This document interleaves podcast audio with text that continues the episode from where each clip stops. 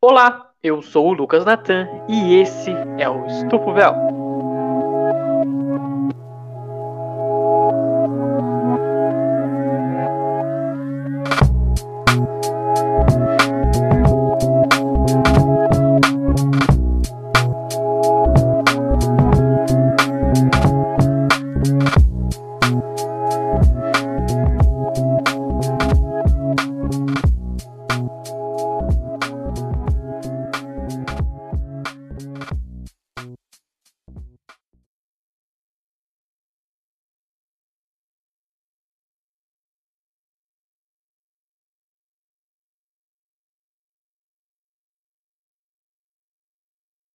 Se você não sabe quem sou eu, eu sou historiador, professor, podcaster e Superliga é o caralho. É o caralho. da Pesado, hein? é o caralho. O que eu tô fazendo aqui? Eu só tenho seis anos. Bom, eu sou o Altair. Pra quem não sabe, né? Pra quem sabe, também sou o Altair. Eu tenho 28 anos. Estou no bico do corvo, mas não menos do que um amigo nosso aí. E, e é isso, eu sou historiador, podcaster. Tô vivendo um dia após dia aí na prefeitura de São Caetano do Sul, esperando o nosso bônus aí. Mas é isso, prefeitura. A gente tá aí, né? Trabalhando que nem uns filho de mãe. Mas tamo junto. É isso aí. É, eu sou o Renan, historiador, podcaster aí, e pesquisador nas horas vagas. Vai se fuder, Superliga. Pessoal, tá passando um momento que eu vou falar que vai passar um funk. Nada mais brasileiro do que isso, né? Uau. Respeitando a quarentena, mas. Ah, mas eu vou na casa de fulano, porque não sei o que. Você tá errado porque você tá furando a quarentena. Se você pode ficar em casa. Mas é isso. Sou Rodrigo Canela, defensor aí da manutenção da saúde pública e, do... e sou historiador também. Até me perdi aí porque eu fiquei um pouco emocionado. Grande canela. Bom, gente, o nosso tema de hoje falaremos um pouco da Superliga aqui pelo Estufa, a criação e a queda desse maldito clube do Bolinha. Transição.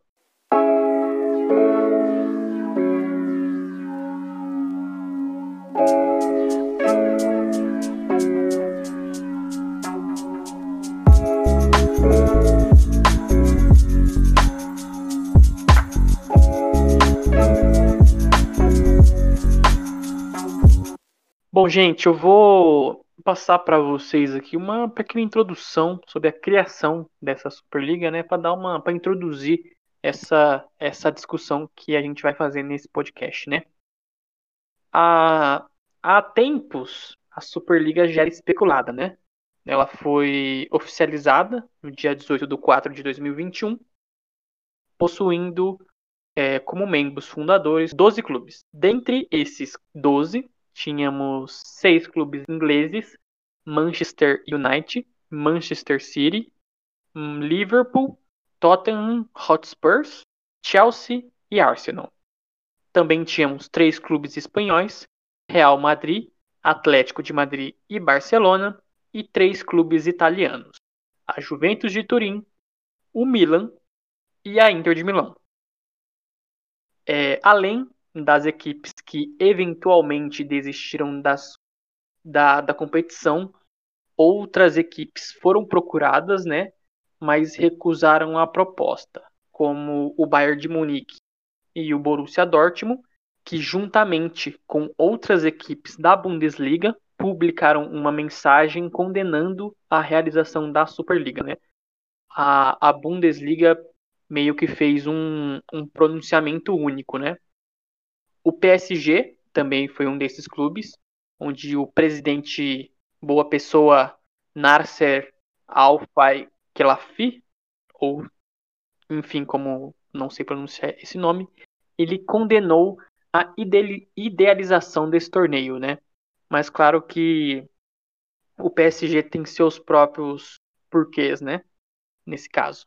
O Porto também foi um desses clubes é, procurados, onde o presidente Pinto da Costa confirmou a procura da Superliga, mas recusou a proposta, né? Nome bem piadeiro aí. Outro clube português que também foi procurado foi o Benfica, time do JJ, que fez um, uma publicação em seu site oficial, onde ele colocou uma nota de repúdio falando da liga, né? Dizendo que não ia se juntar nesse clube de membros fundadores. Mas qual seria o objetivo dessa liga, né? E como ela funcionaria? Participariam dessa liga 15 membros, de forma fixa, que seriam os membros fundadores. Os outros cinco, eles se classificariam anualmente com base no rendimento na temporada anterior. Então teríamos os 15 fixos e esses outros cinco, eles seriam convidados de acordo com o desempenho deles em outras competições. Vou dar um exemplo. Vamos supor que o Leicester faz uma campanha, uma temporada impecável. Nesse caso, ele seria convocado a participar da Superliga. Funcionaria mais ou menos assim. Em teoria, os clubes continuariam a competir nos respectivos campeonatos, preservando, entre aspas aqui, o calendário oficial. Porém, todos os jogos da Superliga seriam jogados no meio de semana, o que de certa forma, né, ia acabar com um choque de calendário. Mas a Superliga se propunha a de certa forma manter o calendário oficial. A temporada começaria em agosto desse ano, com a participação do, dos clubes em dois grupos de 10, onde seriam uma espécie de pontos corridos, dois grupos de 10 jogando pontos corridos. Os três melhores times de cada grupo avançariam diretamente para as quartas de finais. As outras duas vagas seriam disputadas por meio de playoff pelos quartos e quintos colocados de cada grupo. Em seguida, ocorreria um tradicional mata-mata até chegar numa final jogo único e campo neutro. Segundo os dizeres dos clubes fundadores, eles teriam como objetivo melhorar e aumentar a quantidade e a intensidade dos duelos europeus. E o principal é criar um, um torneio entre os melhores, entre aspas, para que eles pudessem competir entre si com mais frequência. Vale dizer aqui que muitos desses clubes fundadores tomam um pau, um cacete todo ano nas competições nacionais e europeias, o que é uma baita de uma piada eles quererem disputar, fazer um clubinho dos melhores, né? É, relembrando até o, o podcast do Correspondentes Premiers, a maioria dos clubes ingleses tomam pau todo ano. Fora que muito, muitos deles nem competiam nessa Champions League. Não ou quando competiram, não chegaram nem no mata-mata. Foram dois ou três, sei lá, que conseguiram chegar nesse mata-mata. Ainda teve o, o canalha do presidente do Real Madrid e da Superliga. Ele tem dois cargos aí de, de canalice onde ele disse que os fundadores estariam salvando o futebol, porque as receitas que envolvem o esporte estariam cada vez mais baixas e que os jovens de 16 a 24 anos não teriam interesse em assistir jogos menores. Ou ainda jogos de 90 minutos. Em outras palavras, para ele, a Superliga seria mais atraente para o público jovem. Bom, eu não sei vocês, mas eu tenho quase. Eu tenho quase 29 anos aí. E eu me interessaria muito por assistir jogos de 90 minutos, sendo que eles fossem atrativos, né? Eu assisto São Paulo. Eu, desde 92, assisto o Campeonato Paulista. Às vezes eu vejo o jogo do Mirassol contra o São Caetano. E é um jogo bosta. Mas eu assisto porque, tipo. A gente ama o esporte, não é uma questão questão de, tipo, você se apaixonar por um jogador ou por um clube específico. Você gosta do esporte, você sabe que a regra é 90 minutos. Pode ser que aquele jogo te... saia um 5 a 4 ali, ou pode ser que o jogo acabe 0 a 0 Você sabe que, que esse é o risco que você corre assistindo um jogo desse, sabe? mas todo apaixonado por esporte gosta do jogo em si. E eu acho que a gente não procura todo jogo, a gente espera ter um Real Madrid Liverpool, um Real Madrid Manchester, um Barcelona e Chelsea. Não. É isso, minha nota de repúdio aqui. Ah, a gente perde a ideia de que o clássico em si deixa de ser um algo especial para ser um algo corriqueiro. Por mais que a ideia, sim, se a grosso modo se baseie que esse jogo irá aumentar o nível técnico, assim como a arrecadação de dinheiro e fins, isso vai tornar o jogo desinteressante. Eu posso fazer uma comparação grossa, mas pode acabar sendo a tendência que é o, os clássicos que envolvem os clubes cariocas, com a perda de relevância de alguns pequenos, uh, o número de clássicos foram, foi aumentado. Então você tinha dois, três clássicos, os, do, os clássicos que envolviam os quatro grandes no primeiro turno, aí tinha na semifinal, tinha no segundo turno, aí tinha na semifinal também do segundo turno, aí tinha na final do Carioca. Então perde a graça, perde a. Ah, beleza, vou ganhar esse. Vou ganhar esse clássico aqui. Qual que é a ideia? Ah, próximo tem outro. Daqui a ah, dois domingos tem outro.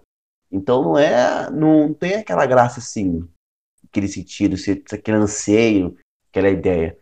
Então, jogos que se tornariam grandes clássicos da, da própria Champions, que você vê jo jogos intercontinentes entre, de, entre países diferentes, ia perder a graça, ia perder o sentido, ia se tornar algo corriqueiro e ia cair em esquecimento com o tempo. É, não, não dá para ver de outra forma senão é, a criação da Superliga como algo que distancia, né, que afasta aí os clubes e você, você acaba separando muito, de forma muito canalha as grandes equipes, as equipes que têm dinheiro e as equipes menores. Dá para ver de outra forma. Não, e, e é uma coisa tão canalha que muito desses times aí nem, nem são mais os grandes times de hoje, né?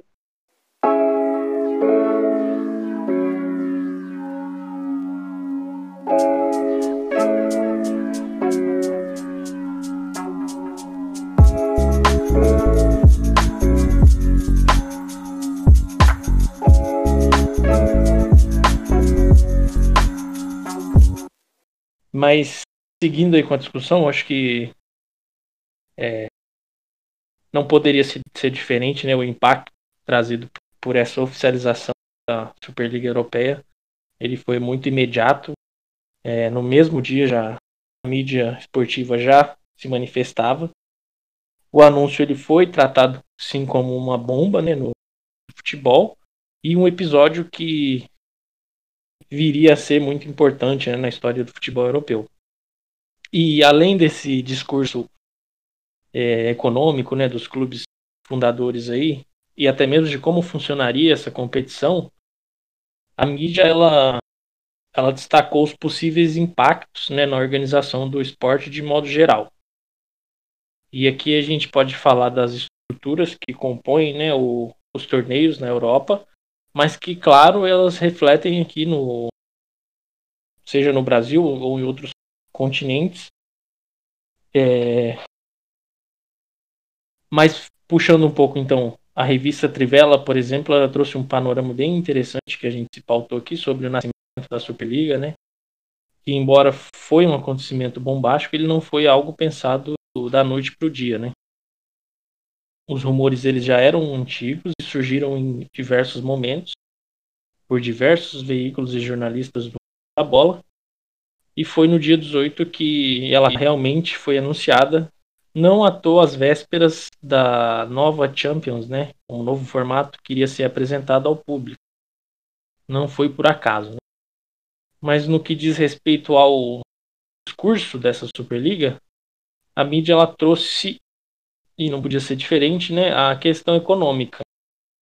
E que citando uma parte do artigo da escrito pelo Leandro Einstein na, na revista Trivela, abre aspas para ele, né? Os clubes afirmam que a riqueza gerada pelo novo campeonato será dividida parcialmente, calcula cerca de 10 bilhões de euros aí, né? Serão distribuídos por mecanismos de solidariedade às ligas nacionais durante os primeiros anos de competição. A promessa é que tal competição distribua, distribua 3,5 bilhões para os 15 clubes fundadores, só de início, para apoiar os investimentos infraestrutura e aliviar o impacto da pandemia. Cada time embolsaria cerca de 230 milhões, um valor quatro vezes maior aí que o recebido pelo Bayern de Munique, por exemplo, né, o campeão aí da, da última Champions League. É uma coisa assim, extraordinária. Né? Números, se você pensar apenas no lado econômico. É, os membros da, da Superliga eles ressaltaram que não se afastariam, como trouxe, né, das discussões com o UEFA e com a FIFA, é, mas eles também enfatizaram, né, na nota que eles soltaram, o contexto da pandemia e a instabilidade econômica do futebol para implantar novas estratégias e valorização do esporte, mas é aquele papo que a gente já conhece, né?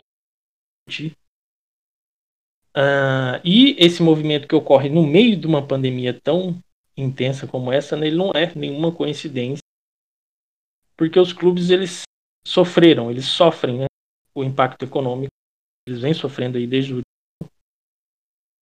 é, e de novo aqui ressaltando o Einstein, ele fala que o, o altruísmo da Superliga ele tenta salvar toda a pirâmide de futebol através de uma multiplicação, através dessa expansão, né? Num tipo de solidariedade que não foi visto no início da pandemia, com raríssimas exceções. Como se não existissem interesses empresariais de quem está bancando a nova competição. Como se os próprios donos dos clubes, muitos estrangeiros, né, não dassem o lucro. Então eles tentaram contornar aí, né, o discurso ele tentou contornar toda uma situação, mas que ela já vinha sido bem pensada antes da pandemia, inclusive. É, e como se trata de, de um assunto ainda muito recente, esse a, a, mídia trouxe mais esse contexto, né, de como surgiu e qual é o discurso dessa dessa Superliga. Acho que as reações elas foram bem diversas, pessoal uns anos flor da pele, né? Mas de maneira geral, a mídia trouxe esse recebimento que foi muito adverso e bastante a gente vai falar daqui a pouco, especialmente por parte do, dos jogadores, de ex-jogadores e das próprias entidades, né, dos clubes e das federações que estão envolvidas aí. E é claro, dos torcedores. Acho que de modo geral foi uma bomba. Foi um período curto aí, né, de, de da notícia até até agora. É, mas agora a gente vai ver o que falaram os jogadores, os jogadores, né? Principalmente os torcedores. Não, eu acho que todos os nossos ouvintes, né, que pegaram desde de o princípio, né, do de onde vem e tal, sabe que o futebol ele foi feito do povo para o povo, né? Então você pega esses times, principalmente os ingleses, os espanhóis, italianos, eles têm esse viés mais econômico, né? Então é um clube mais de empresário e muito menos do, do povo.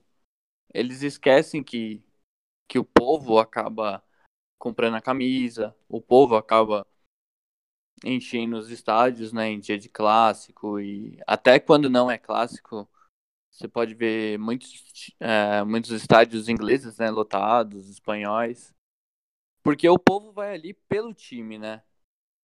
Pode ser a fase que esteja, né? O Real Madrid, sei lá, ganhando todos os títulos, o Barcelona ganhando todos os títulos, você vai um jogo no Villarreal, no Valência, no Sevilha, e os torcedores vão lá porque eles amam realmente o clube, né? E esses donos de times acabam esquecendo disso, né? Mas pode falar, Canela. Ah, achei que tinha fechado meu. meu... Não, é da continuidade da ideia. Mas em relação a as receptividades dos outros, né? Da, da liga, do jogo. Ah, Quer que eu continue? Não, vou, vou falar aqui, mas também depois pode entrar no debate da questão também do de onde vem, já abordou uh, toda a questão da criação do futebol, como que ele acabou se tornando esse produto, né? Mas, né, em represália, acho que a gente já pode começar de imediato da, recep da recepção da, das entidades, né, das federações dos clubes, é, a criação dessa Superliga, né? As entidades ameaçadas pelo novo formato uh, de campeonato emitiram uma nota em conjunto, já no mesmo domingo em que ela foi lançada, né? Ambas lideradas pela UEFA, o, o grupo era composto pela La Liga, Série A e Premier League. É, as federações da Espanha, Itália e Inglaterra também ah, endosaram o comunicado. Vale lembrar o querido ouvinte que essas ligas, né, a La Liga, Premier League a Série A, são como se fosse o, clube, o, antigo Clube dos 13, né, aqui no Brasil. São blocos diferentes, né, acho que a própria Premier League já ilustra isso, são, são diferentes das federações. As federações, elas não comandam os campeonatos nacionais, diferente daqui, que é a CBF. A gente já vê o porquê também a CBF ter se preparado e amparado ela mesmo, né, e as próprias federações uh, estaduais contra esse qualquer tipo de organização. Mas isso é uma outra discussão. A nota, né, ela chamou o projeto de cínico e prometeu uh, que seria feito tudo possível nas esferas judiciais, esportivas e assim uh, impedir os planos desse grupo rebelde liderados pelo querido Florentino Pérez aí, amigo do Natan. No comunicado, né, foram feitas ameaças de banir os jogadores de competições nacionais, continentais e até mundiais. Uh, no, ou seja, não defender as seleções na Eurocopa e na Copa do Mundo. Abre aspas aí para os clubes, né? Clubes não, entidades. Apelamos a todos os amantes do futebol, torcedores e políticos que se juntem a nós nessa luta contra esse projeto, se for anunciado. Este, esse persistente interesse pessoal de alguns acontece há tempos. Basta. Vale lembrar que o Agnelli, né, presidente da Juventus, além de ser um canalha, ele também é um canalha. péssimo amigo e um traidor, porque pelo que na matéria que consta, né, no artigo completo do Trivela, né, do portal Trivela, ele é amigo pessoal, ou era, né, do Alexander Severin, presidente da, da UEFA. Inclusive, o, não sei, vamos só ao longo do, do tempo confirmar aqui. O, no caso, o Agnelli convidou o Seferin para ser padrinho da sua filha. E ao mesmo tempo, né, dessa, pô, você não convida qualquer Zé Mané para ser o padrinho da tua filha. Mas ele convidou o, o, o presidente da UEFA. Mas no caso, dinheiro é dinheiro, né? Então ele traiu o próprio amigo e mentiu na ligação que o, o presidente da UEFA fez para ele, perguntando dos movimentos. E ele sabia já desde o início e omitiu a, a informação. Ou seja, o cara nem para amigo ele serve. Né? Caraca, bicho. Canalha, e, né? Um pilantra desse. Canalha, né? Mas a gente faz a pergunta, nós citamos apenas uh, entidades, nomes de cartolas famosas, enfim. Mas e os atores principais, né? Os jogadores uh, em meio a todo esse caos, eles não foram nem comunicados, né? No artigo escrito por Bruno Bonsante, no portal Trivela, que é o que é o que fez uma linha do tempo, uma boa cronologia, e é onde você mais tarde pode dar dando essa olhada, né? O artigo se chama Da criação ao colapso, a linha do tempo da implosão da Superliga em 48 horas. O Bruno Bonsante ele descreve que os jogadores não foram nem procurados, né, nem participaram das negociações do novo torneio. Alguns receberam uma carta, né, no caso do, do Liverpool, recebeu uma cartinha, e alguns tiveram uma reunião que não foram tão esclarecedoras. A reunião era para esclarecer e no final não esclareceu nada. O ambiente futebolístico ele proporciona esse tipo de ação, né? Aqui é uma pessoa que está falando para vocês, é uma pessoa que escreveu sobre a democracia corintiana e sobre toda a ideia de privilégio e paternidade que os clubes uh, hoje não mais essa ideia de paternidade, né, de paternalismo, mas uma ideia mais de privilégio que os jogadores alcançam e não querem perder, né, eles não se rebelam, eles não têm um histórico de organização e eu alongo a minha própria opinião acima, talvez do, não sei se os companheiros endosam essa opinião de que eles não se enxergam como trabalhadores, né? E o, o Neymar, para ele receber esse dinheiro, um exemplo claro, claro, alguém tem que ter uma, muito mais dinheiro. Que é o caso do presidente do PSG. Ele não estava, né? Ele não é da criação, ele, inclusive reforçou, ele reforçou o seu. Ah, mas ao longo eu posso falar ele reforçou o poder dele na, na Europa, né? Sendo um, aliado da própria UEFA. E, mas eles não se enxergam como trabalhadores. Então, uh, uma organização como essa, deixar de lado os jogadores, que são os atores principais, sem eles não existiria tudo isso, todo esse volume de dinheiro e lucro gerido por esses empresários, é você vê a, a, como quão descartável é essas pessoas, o como eles se tornaram mercadorias. Né? Eles vendem sua força de trabalho, que é o futebol, vendem o seu corpo, a sua vida, e são altamente descartáveis para gerar lucro. Ah, resumindo, né? A, a proposta é, desta vez era, ela tão destrutiva no, em todo o ecossistema dentro do qual os jogadores cresceram e se desenvolveram como profissionais, era natural se perguntar exatamente qual, é, quantos dinheiro seria necessário para valer a pena eles embarcarem nessa Superliga, né? Resumindo, muitos uh, havia muitos motivos para que os jogadores uh, estivessem receosos em relação a um torneio, esse torneio do mal, né? Que é a Superliga. Uh, entre os fatores é a mudança de patamar muito rápido, né? Seja por lesão, por uma negociação. Hoje você está no Manchester City, você está no Chelsea, você está no Manchester United. Amanhã você pode estar tá no West Ham, pode estar tá na Fiorentina, pode ir para o Borussia Dortmund, que são times que ficaram fora da Superliga e talvez nem entrariam na Superliga, não sabe se daqui a quatro né? Como que seria? E a própria lesão, como eu disse, eles são descartáveis para eles no, no, sentido de que beleza, a gente deixa tratando ou negocia e contratamos os outros, né? Ah, e também um, um ponto importante a gente ressaltando aqui também uma grande admiração que os jogadores têm com seus próprios companheiros de clubes menores que alcançam grandes feitos. Como o Nathan citou, o Leicester City, que é, surpreendeu todas as expectativas e foi campeão da, da, da Premier League 2015-2016. E isso com certeza é visto com admiração pelos seus pares. Né? Não é porque é, ele é de uma outra equipe, conquistou tal, eu vou odiar, eu vou inveja, né? A grande maioria tem uma admiração por essa conquista, por essa virtude dos jogadores que eles demonstraram, de, demonstraram ter. Né?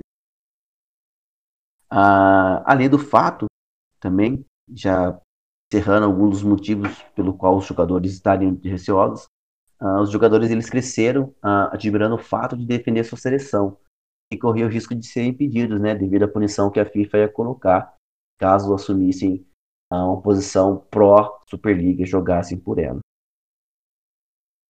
Alguns jogadores vieram a público, né, e a gente pode usar como exemplo o André Herrera, e de novo o nosso conhecido Mesut Ozil, que se posiciona bem, uh, bem no sentido não positivo, mas se posiciona sempre, né.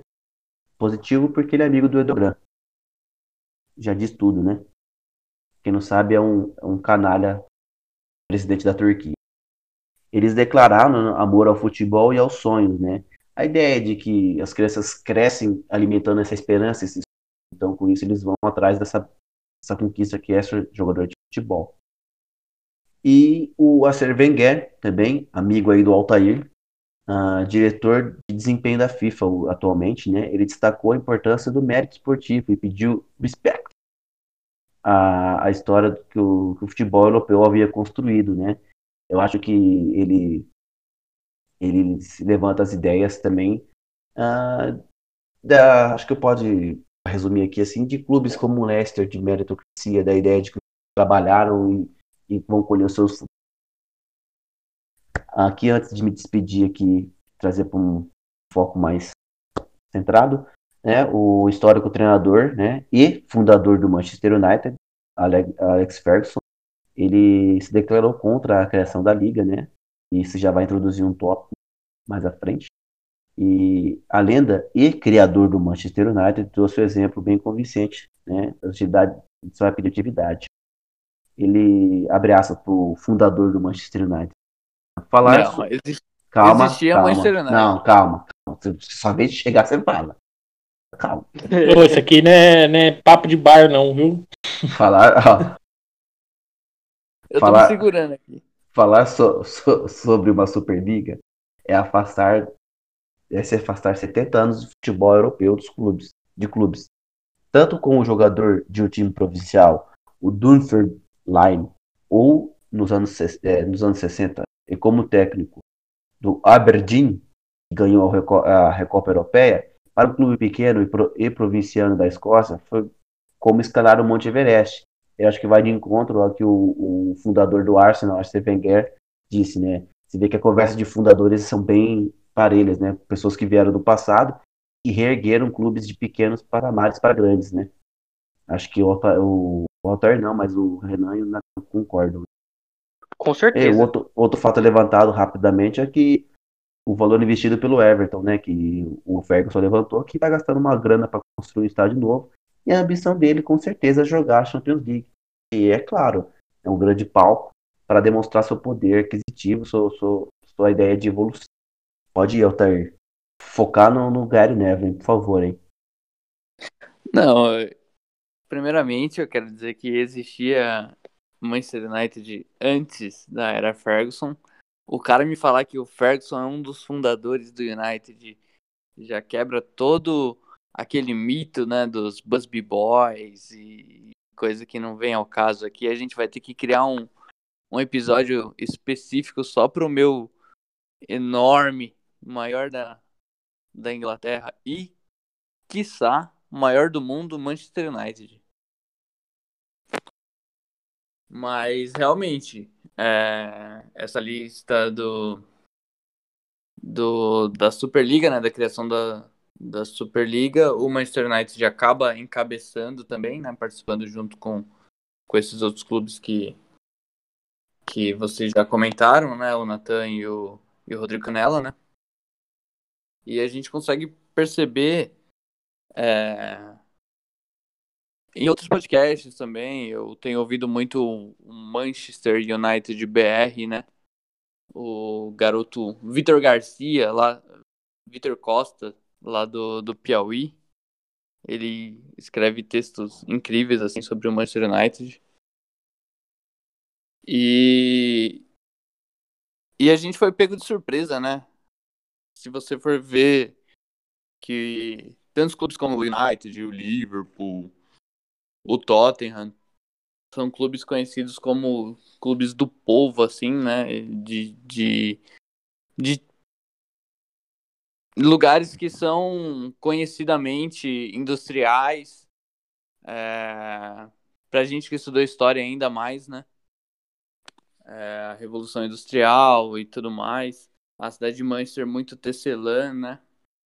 E, e você vê um, um clube como o United entrar numa Superliga, cobiçando dinheiro cada vez mais, é, é algo que, tipo, pra gente que é torcedor realmente do clube, né? Porque é muito fácil você falar que gosta do Real Madrid, que gosta do Milan, que gosta do Chelsea, mas você não acompanha os jogos, você não sabe da história do time, então você só gosta, né?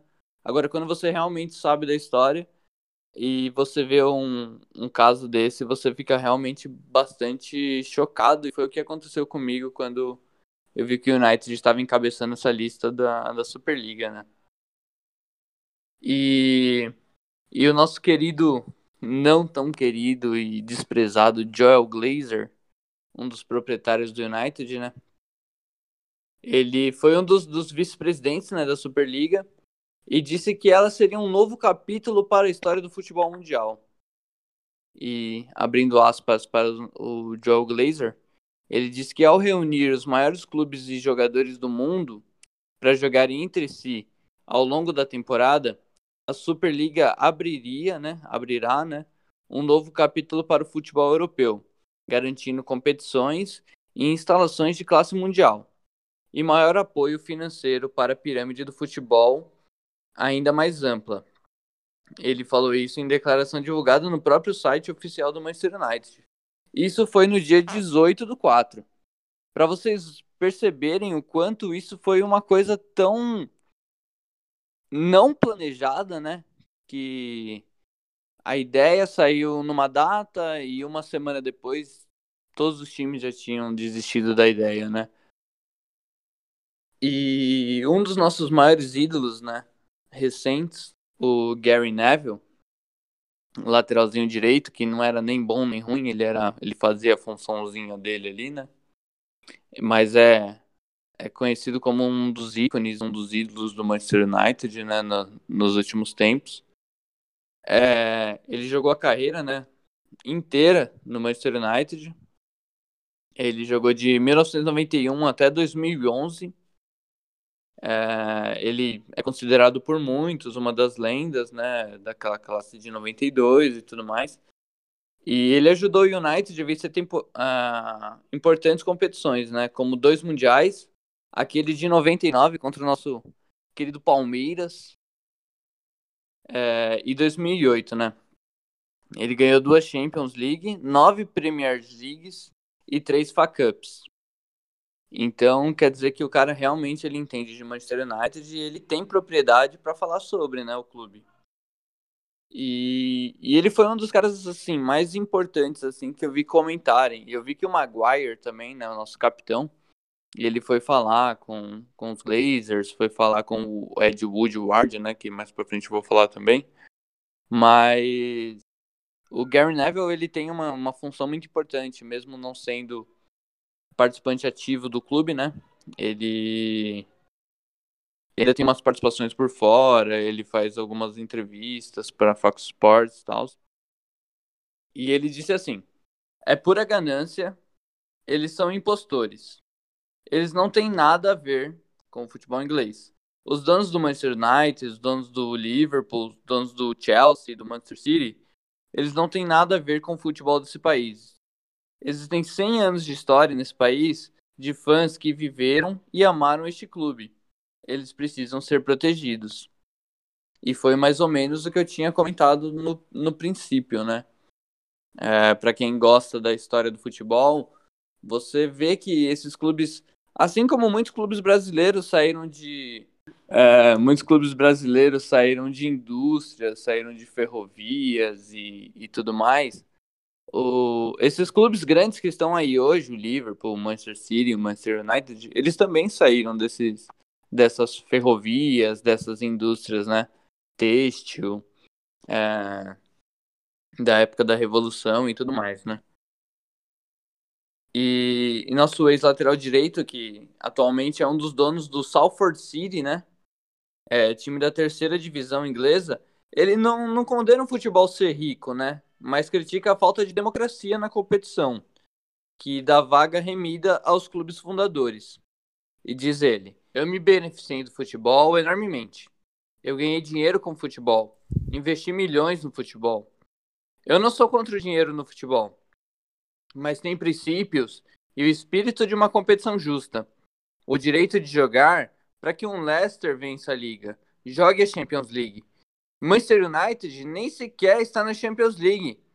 O Arsenal não está nem na Champions. Olhe para eles hoje. São uma bagunça em forma de clube no momento. A motivação que os gera é a ganância, disse o nosso lateral Gary Neville, né? E ele lembra também o momento da dificuldade financeira gerado pela pandemia do novo coronavírus, né? Nos clubes como um fator de egoísmo dos clubes fundadores da Superliga.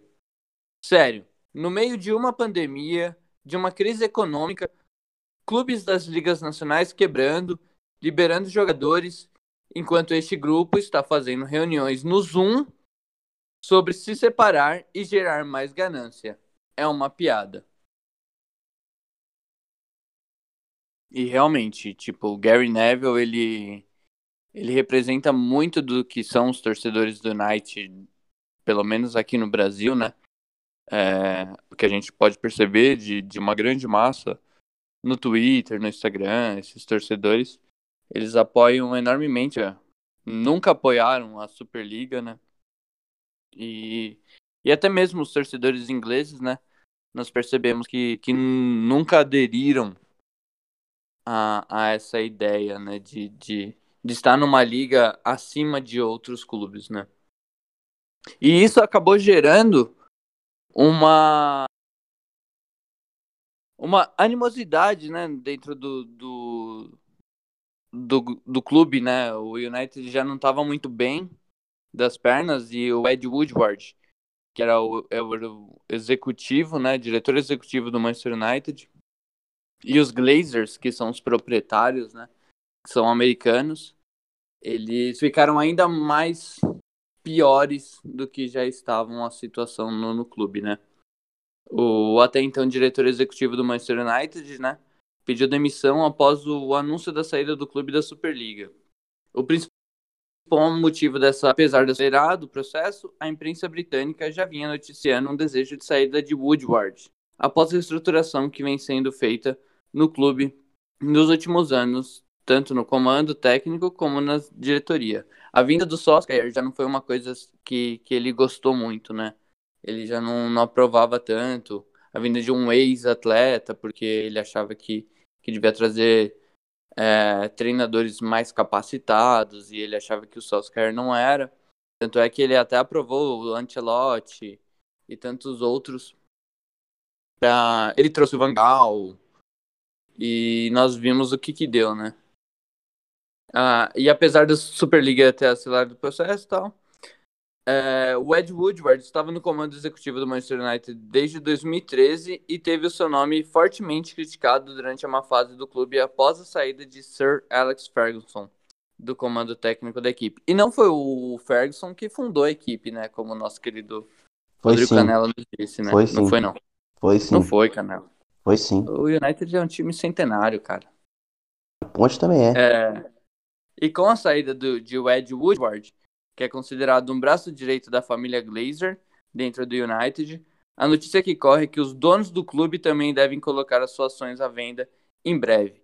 Que Deus os ouça, por favor, que liberem nosso clube desses americanos que não entendem de futebol. E caso se confirme a notícia da venda do Manchester United pela família Glazer, estaria se encerrando o ciclo que iniciou em 2003, quando Malcolm Glazer começou a adquirir ações do clube até se tornar acionista majoritário. E após a sua morte em maio de 2014, o clube caiu no colo de Avram e Joel, dois dos filhos de Malcolm, né? E é isso que a gente torce há, há um bom tempo, né, para que eles desistam logo e parem de querer brincar de banco imobiliário, né, com o nosso clube, porque pode ser que para eles seja só uma ação ou ou sei lá o que quer que seja, o que, que eles entendem de futebol, mas pra gente é, é uma coisa muito importante, né? Futebol, como a gente já disse aqui, é, é quase uma religião, né? Acho que a torcida do United, né, a situação em si, que sintetiza muito que o que as outras torcidas da Inglaterra fizeram, né? Ah, não, não tem do material que a gente pesquisou, especifica- especificamente eu, não tive acesso às ideias do que os torcedores das outras equipes da Inglaterra, da, da Itália, Espanha, né? As, as reações que tiveram, né? Mas as da Inglaterra tipo, foi que tipo, teve um, uma manifestação muito forte, né? Até a- o jogo do Liverpool contra o United, a própria equipe entrou com com caramba, como posso dizer, camisas, né? Como dizeres, é, futebol é, faça por merecer, né? Em relação à Champions League, né? A, a própria torcida também do, do Leeds United, que é um exemplo, acho que bem parecido com o desse, que é um, um clube, no caso o Leeds United ficou muito tempo na segunda divisão, foi subir recentemente agora, né? E eu acho que é um, um clássico exemplo a gente espera do futebol, né? Que é merecimento, não um clubinho, né? A própria torcida do Liverpool, que é bem ativa, também fez uma grande pressão e com isso começou a, a ter adesão dos próprios jogadores.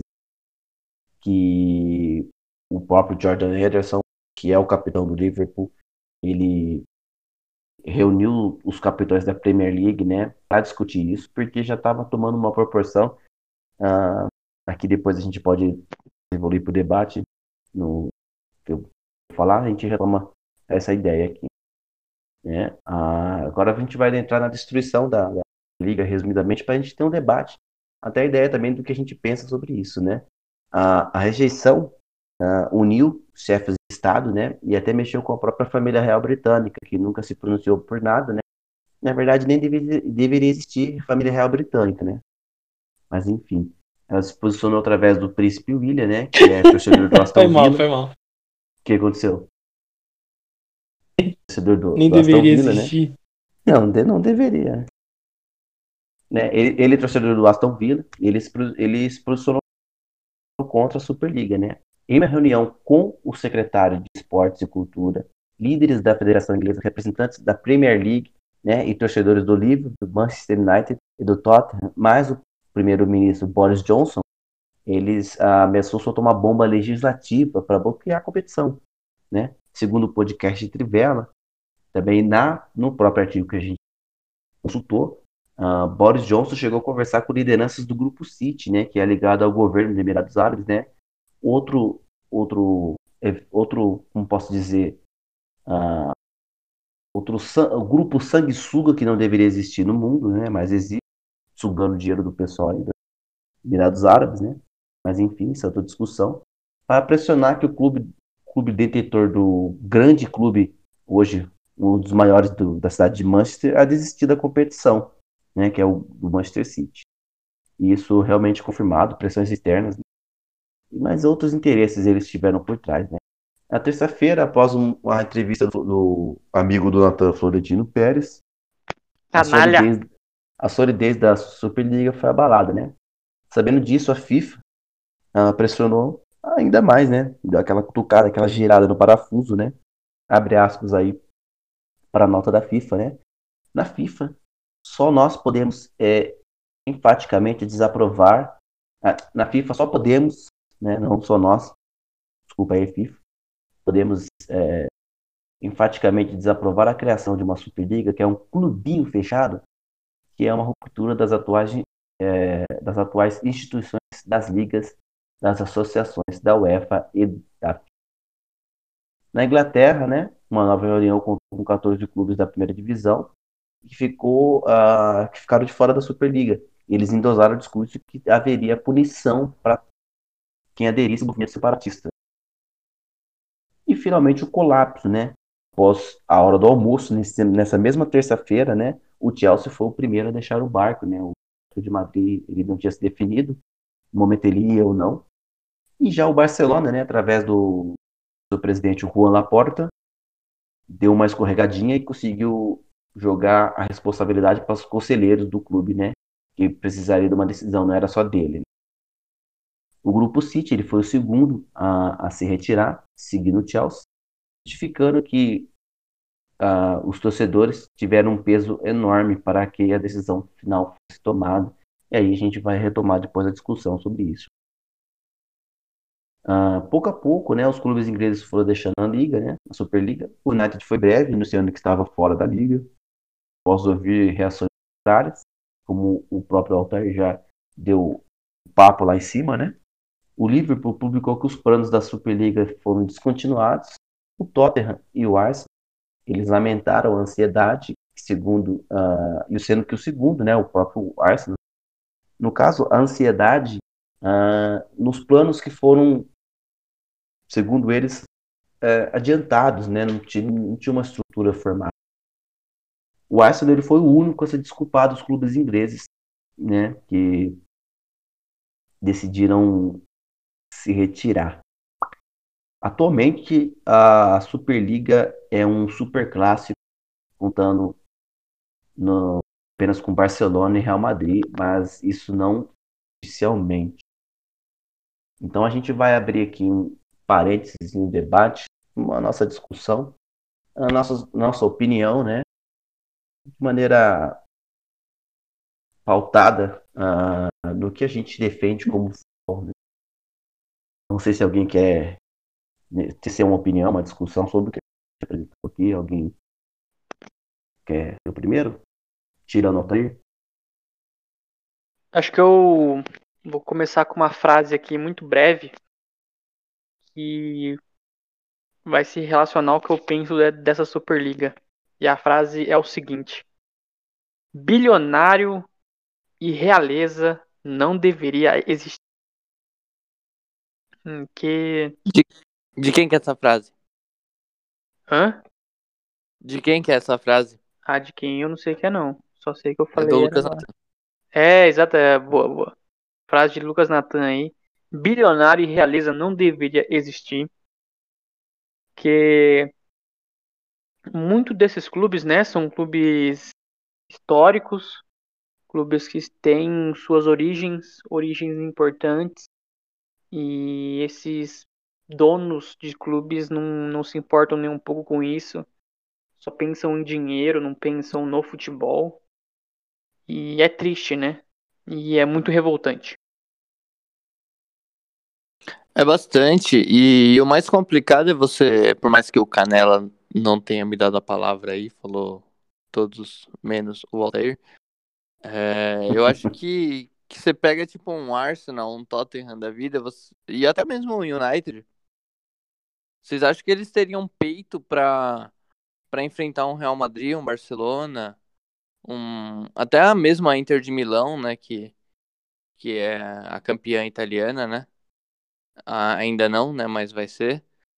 E, e são clubes assim que, como o próprio Gary Neville disse, né? São clubes assim que não estão nem na Champions League, né? O que, que eles estão querendo é, pleitear, né? Por mais que sejam clubes com dinheiro, eles não são clubes que estão tão, tão bem elencados, eles não estão bem formados, né? Faz tempo Não. que eles não ganham nada, tipo, internacionalmente, né? Eles são meio que aqueles dono da bo- bola, né? Aqueles caras que, que tem a, a bola de futebol e vão pro campinho e quando eles querem eles vão embora. E eles têm o dinheiro, eles têm as melhores chuteiras. E é isso, sabe? Eles não conseguem bater palma quando um Leicester é campeão, quando um clube de menor expressão é campeão, sabe? O que, que o, o Renan, do ponto de vista religioso, pensa disso? Olha, pelo menos nessa parte aqui não, não tem como relacionar, mas eu acho que concordo com o que vocês falaram e eu queria destacar aqui a fala do Laser, né? Ele fala que seria um novo capítulo para a história do futebol mundial, o que eu discordo, acho que seria um capítulo repetitivo, que é justamente esse, digamos, porcos capitalistas, né? Acham do futebol.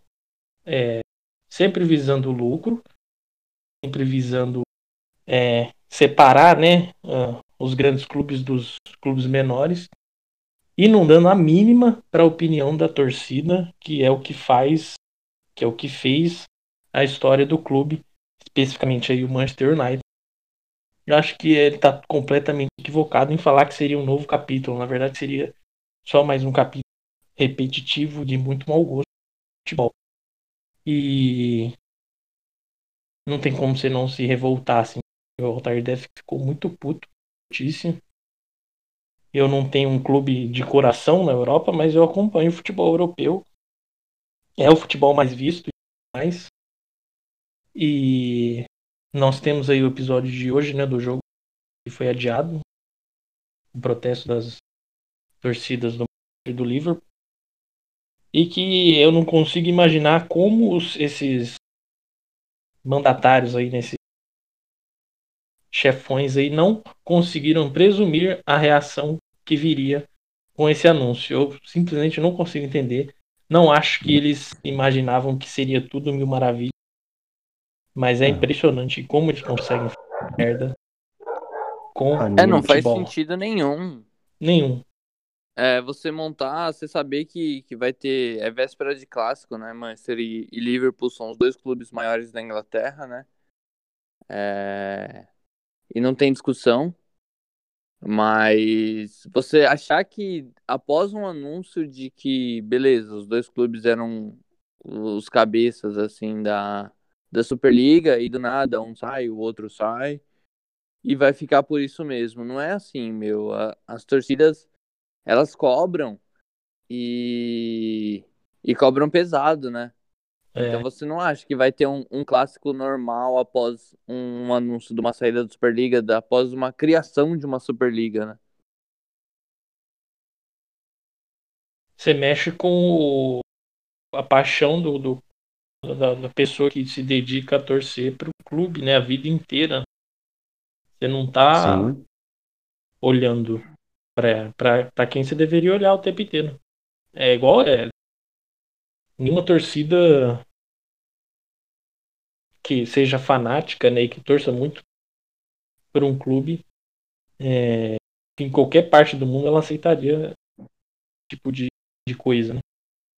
Sem dúvida. Então, porque não é, não é benéfico para a torcida, né? É benéfico é. só para quem tá ali na direção, né? Tipo, meu, não é legal pro United entrar no campeonato desse sabendo o elenco que ele tem, porque ele vai apoiar, mano o Arsenal vai apanhar, o Tottenham vai apanhar. Mas, assim mas Altair, tipo... desse ponto de vista, não, não interessa se vai apanhar ou não, porque é uma liga fechada, não tem rebaixamento, não tem nada. Não, o, é, então, o lucro, que é, o lucro que ia vir ia ser grande. A gente vai entrar mais pra frente, sabe? Você não tem um rebaixamento, você não tem uma eliminação de uma liga dessa, é o que faz com que esses clubes queiram entrar. Porque é muito fácil você ir lá apanhar de todos os os outros 13 clubes, 15 clubes que tem lá. E, mano, dane-se, eu tô ganhando minha parte, eu tô ganhando minha grana, meus, meus jogadores estão valorizando, sabe? Sim, mas, é, é mas é, é, essa é a função dos donos de clube. Pelo, a família Gleice. Grace. Grace. a família Hélio Grace, que é dona do. Hélio Grace. Por isso aí, Royce Grace. Royce. Royce. A família americana, pelo que eu vi, cara, eles compraram o United transferiu pro United o, o, a dívida. Então o clube próprio se pagou o empréstimo. O, tem um analista financeiro, Lucas Natan, que disse que os caras passam um cheque esse valor e os clubes próprios se pagam. Cara, isso é muito comum. Os caras compram um time de Série A, primeira divisão, e bota o próprio clube para pagar.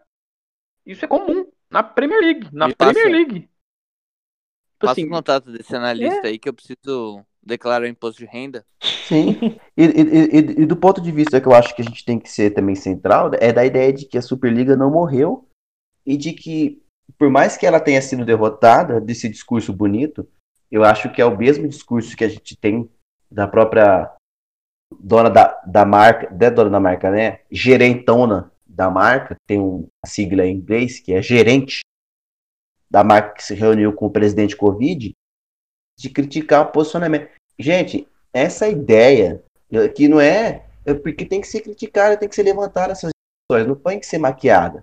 Do meu ponto de vista, eu acredito que é, é a realidade. A ideia de que a Superliga veio e vai talvez acontecer é real.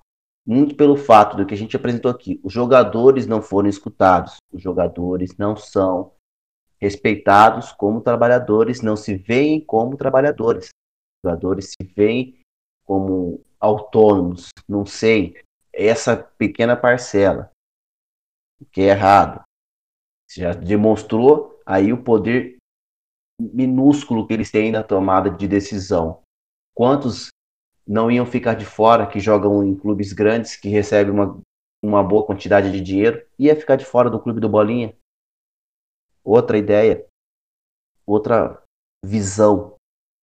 Uh, jogar no, no, nas cartas abertas que os clubes ingleses colocaram, falaram que a reação dos torcedores foram decisivas para eles recuarem.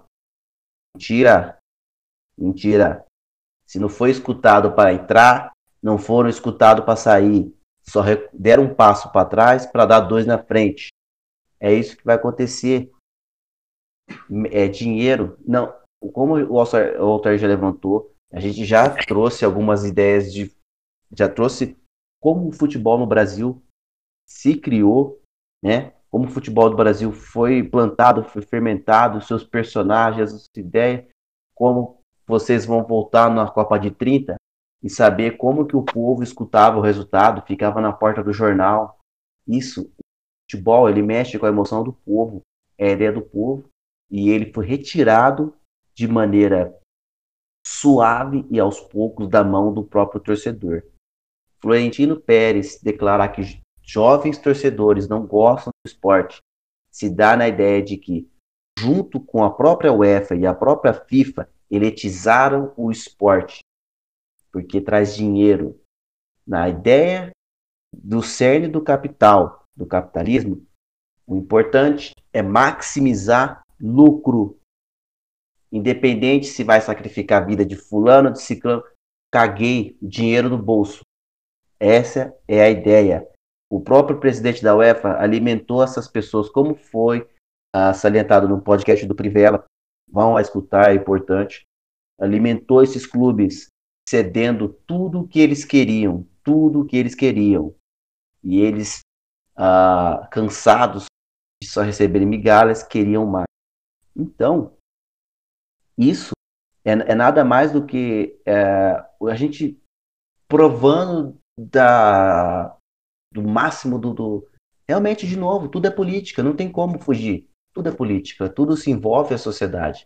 Futebol é fruto da sociedade, futebol. Então a gente está envolvido nessa questão do, do Está muito claro essa ideia. Não se é escutado o todo. Sempre um grupo minoritário. Então, uh, a gente fica tão, tão puto que você perde o raciocínio. Mas, voltando à ideia do Florentino, ingressos caros, não só na Europa, aqui no Brasil. Quanto você paga no ingresso para assistir?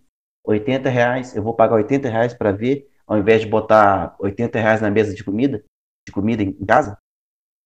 Não, eu vou botar comida na minha casa do que pagar 80 reais. Pô, vou ver na TV. Jogo do São Paulo e Corinthians, majestoso, clássico, grande. Que horas? 10 e lá vai com a pedrada. O trabalhador acorda cedo amanhã. 10 horas. TV aberta? paga o Premier. É assim na Europa, é assim hoje. O Florentino, que é um grande canalha, ele falou dessa questão quando ele foi perguntado né, das críticas dos torcedores, ele falou. É, mas ele respondendo ao repórter, você acha que eles são estúpidos, né? Claro que eles vão preferir toda terça e quarta ver jogo do, é, do Real contra o Manchester, contra o Barcelona. Tipo, ele não tem ideia de, de, de, de como o torcedor ele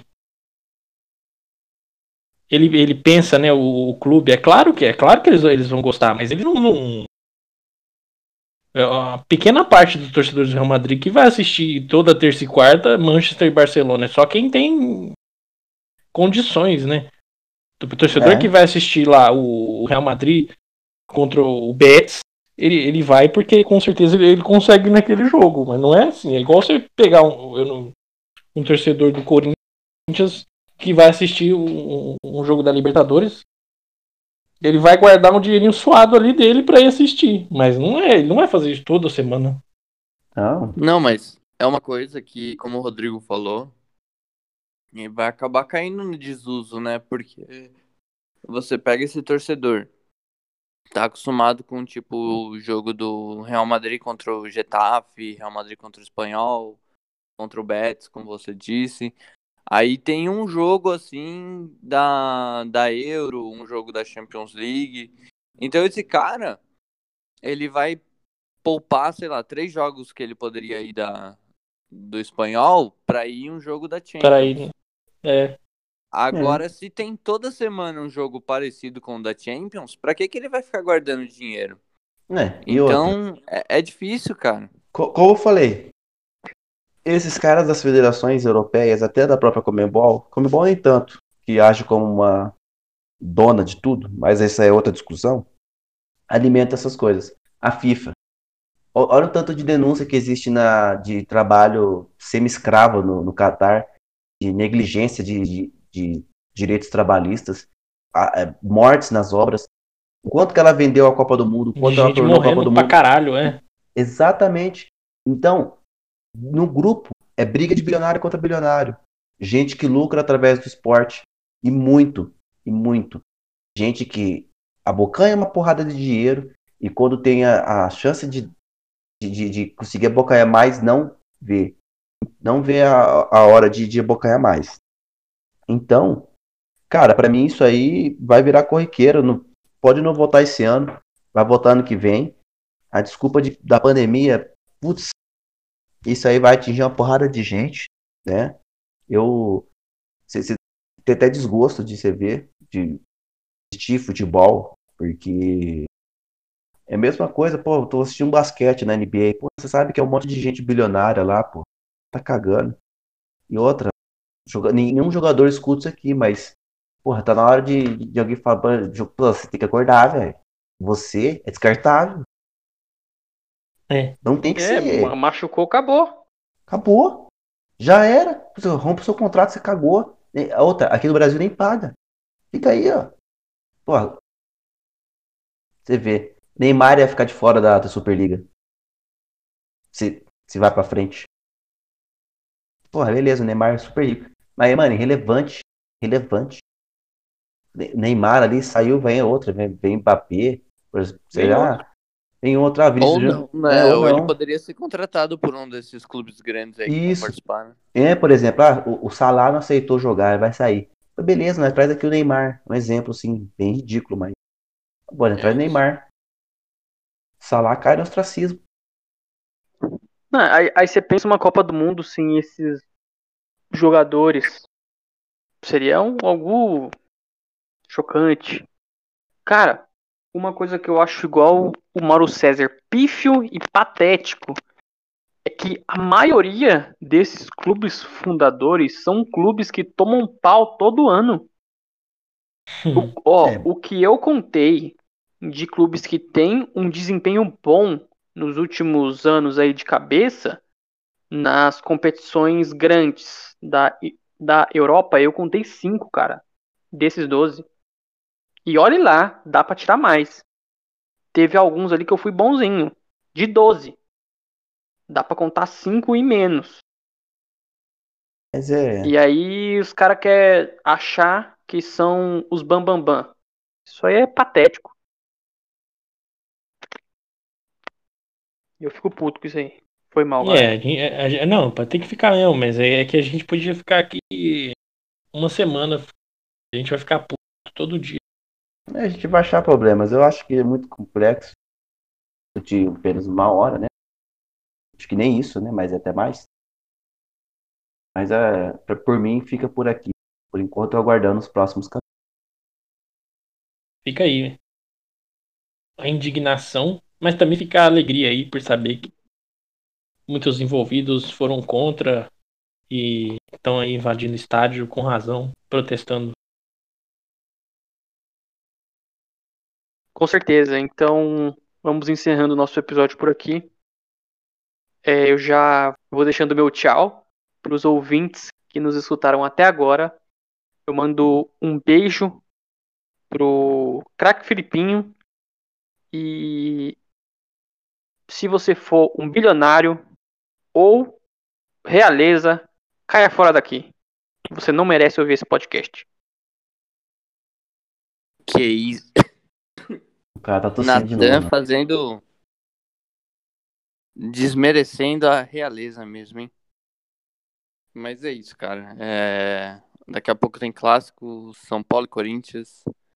Espero muito que o meu São Paulo quebre um tabu enorme aí que tem em Itaquera. É, E é isso. Fiquem com Jesus Cristo. Na paz de Deus. É... Bastante água aí, suco de laranja e aquele cafezinho docinho. Um abraço do menino morcegão do ABC, Altair Júnior. Tchau. É isso aí, é, fica aqui minha indignação também, é, como o Rodrigão tinha começado, comentado já, né? Um jogo, um clássico paulista ser executado aí às 10 da noite de um domingo. É, olha, Fica aí só a indignação aí. Então, um grande abraço aí para os nossos ouvintes. Queria também deixar um grande abraço aí pro, pro nosso querido Robson, que graças aí a as forças sobrenaturais, né? Que se dependesse do, do, do ex-jogador lá, ele não seria solto. É, ele foi solto, né? Depois de quase dois anos. É provável que na próxima quinta-feira ele chegue no Brasil. Então fica aí meu abraço. Grande Robson, que merece todo o nosso apoio. E também vou me despedindo, pessoal, porque é importante a gente sempre discutir tudo. Está amplo, porque contextualização e amplitude é tudo, não só no ponto de vista acadêmico, mas no ponto de vista físico. Faça exercícios de mobilidade e exercícios físicos. Não transforme o seu corpo em uma lata enferrujada. Um abraço para o Filipinho, para Carolina Oliveira aqui que está perguntando e para todos os ouvintes aí e não faça e se seu tio, tia, vó fazer um, um, um almocinho, não vá almoçar com eles agora, independente de qualquer coisa. Fica aí uma indireta, não tô nem aí. Não transforme o seu corpo em o quê? Uma lata enferrujada. Ah, lata enferrujada. Bom, gente, então fiquem agora com Rage Against the Machine, Killing the Name.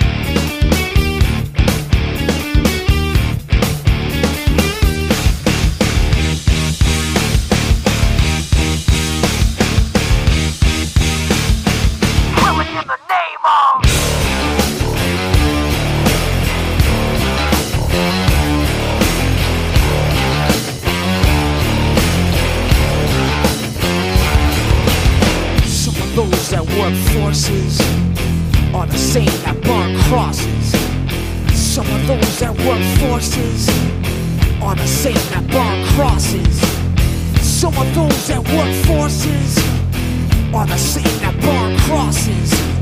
Some of those that work forces draw the same that burn crosses. Ugh! Killing in the name of killing in the name of. Now you do what they told you. Now you do what they told you. Now you do what they told you. Now you do what they told you. Now you do what they told you. Now you do what they told you. And now you do what they told ya. And now you do what they told you. And now you do what they told you. And now you do what they told you. And now you do what they told you. And now you do what they told you. Those who died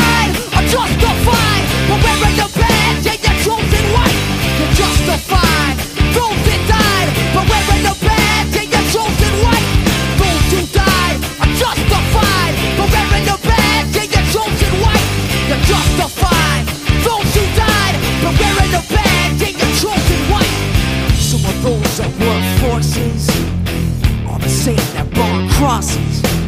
Some of those that work forces are the same that burn crosses. Some of those that work forces are the same that burn crosses. Some of those that work forces are the same that burn crosses.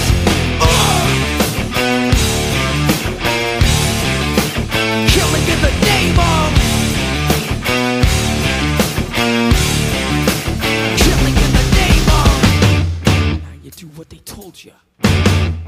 you do what they told you.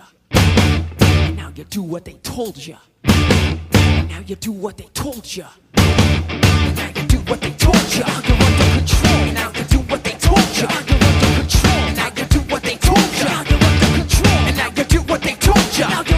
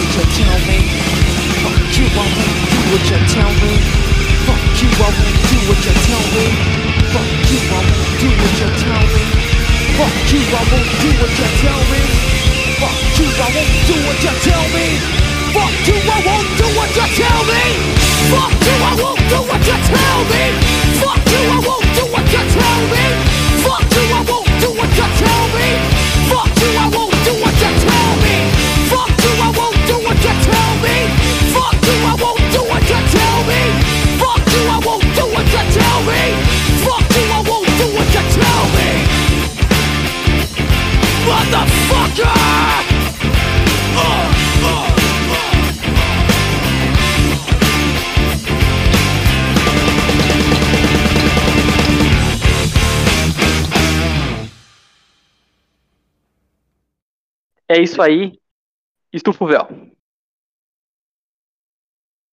É isso aí, galera. Kill in the name of... Indaiatuba tem trouxa. Ô, ô, ô, o Canel- o Canelão mandou ir direto aí mesmo, filho. Mandei. Agora eu vou jantar porque o pessoal jantou aqui e o Altair me atrasou. Eu vou Foi, né, jantar. gente? Até Boa mais. janta galera. Deixa eu tirar o, deixa eu tirar o Greg aqui. O que, que vai ter de janta, Canela? É, foie gras com trufas. Foie gras. Aquelas trufas. Ô, Renan, a gente pediu pra você fazer Trufo de chocolate? A gente pediu pra você fazer com